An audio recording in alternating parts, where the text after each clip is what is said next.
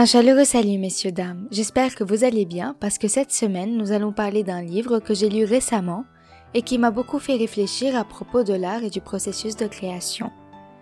Il s'intitule L'être à un jeune poète et c'est une œuvre emblématique écrite par le poète autrichien Rainer Maria Rilke et c'est une collection de dix lettres qui était destinée à Franz Xavier Capus, je l'ai probablement mal prononcé, qui était un jeune poète en herbe qui avait sollicité les conseils de Rilke au tout début du XXe siècle.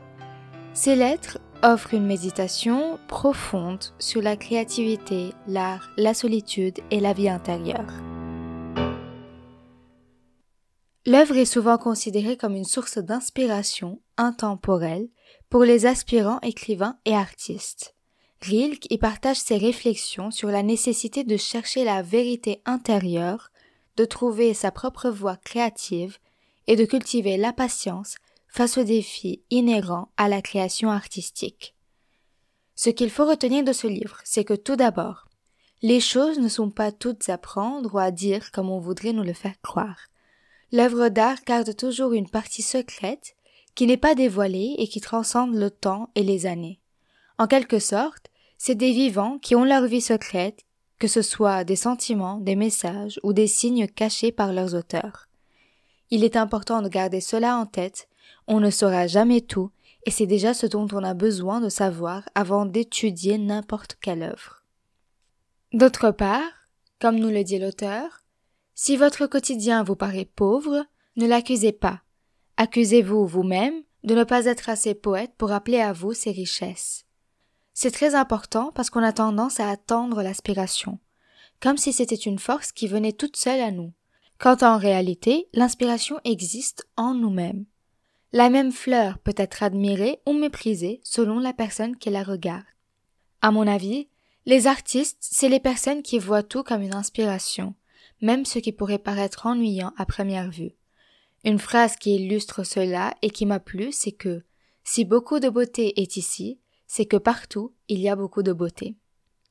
Une autre chose à retenir, c'est que dans l'art, l'opinion des autres n'est pas aussi importante que la nôtre. Quand vous créez une œuvre d'art, arrêtez de demander l'avis et les critiques des autres, et concentrez-vous plutôt sur le fait de créer quelque chose qui soit le plus propre à vous et à votre essence, quelque chose qui soit pur et réel. Ça s'applique partout. Vous ne vivez pas pour les autres, mais pour vous-même.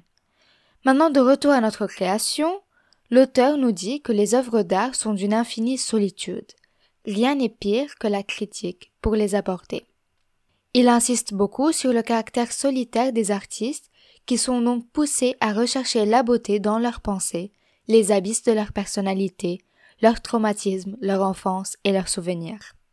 Il faut donc que l'œuvre naisse de nos sentiments les plus profonds et les plus personnels pour qu'elle ait un effet, une énergie, et pour que l'art devienne vivant. De ce fait, l'auteur encourage les spectateurs à se réjouir de leur moment de solitude et d'en profiter. Vos événements intérieurs méritent tout votre amour. Puis, en tant que spectateurs, nous devons étudier l'œuvre à travers nos sentiments, et non pas à travers une analyse technique ou critique uniquement. L'art transmet des énergies et des messages avant toute autre chose. Pour ajouter à cela, L'auteur nous dit encore que l'œuvre d'art est bonne quand elle est née d'une nécessité. Créer pour créer ne fera que diminuer la qualité et l'authenticité de nos œuvres. Il faut se demander si, au fond de nous, nous sommes vraiment contraints à écrire, si l'on a besoin de respirer cette poésie. Par ailleurs, le temps dans l'art n'est pas une mesure. Être artiste, ce n'est pas compter, c'est croître comme l'arbre qui ne presse pas sa sève, qui résiste, confiant, au grand vent du printemps, sans craindre que l'été puisse ne pas venir. C'est un très bel extrait de ce livre qui m'a personnellement beaucoup touché. Dix ans ou cinq ans ne sont pas aussi importants que les leçons apprises au fil du temps. Tout est donc relatif. L'objectif n'est pas de faire passer ces jours et ces mois, mais plutôt de les utiliser. Finalement, il faut être patient en face de tout ce qui n'est pas résolu dans votre cœur.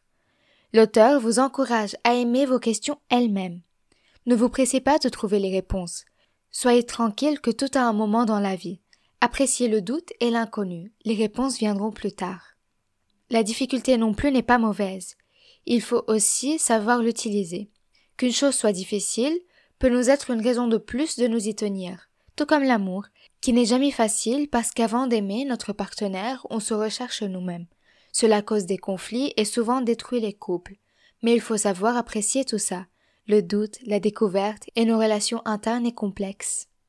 Encore une fois, les meilleurs vers naissent de la solitude et de la capacité que chacun d'entre nous a de traverser ses sentiments. Analysez votre tristesse et grandissez. Les sentiments purs et positifs sont ceux dans lesquels nous sommes entièrement impliqués, et même le doute peut être bon lorsqu'il nous pousse à l'apprentissage. Merci pour votre écoute et passez une merveilleuse journée.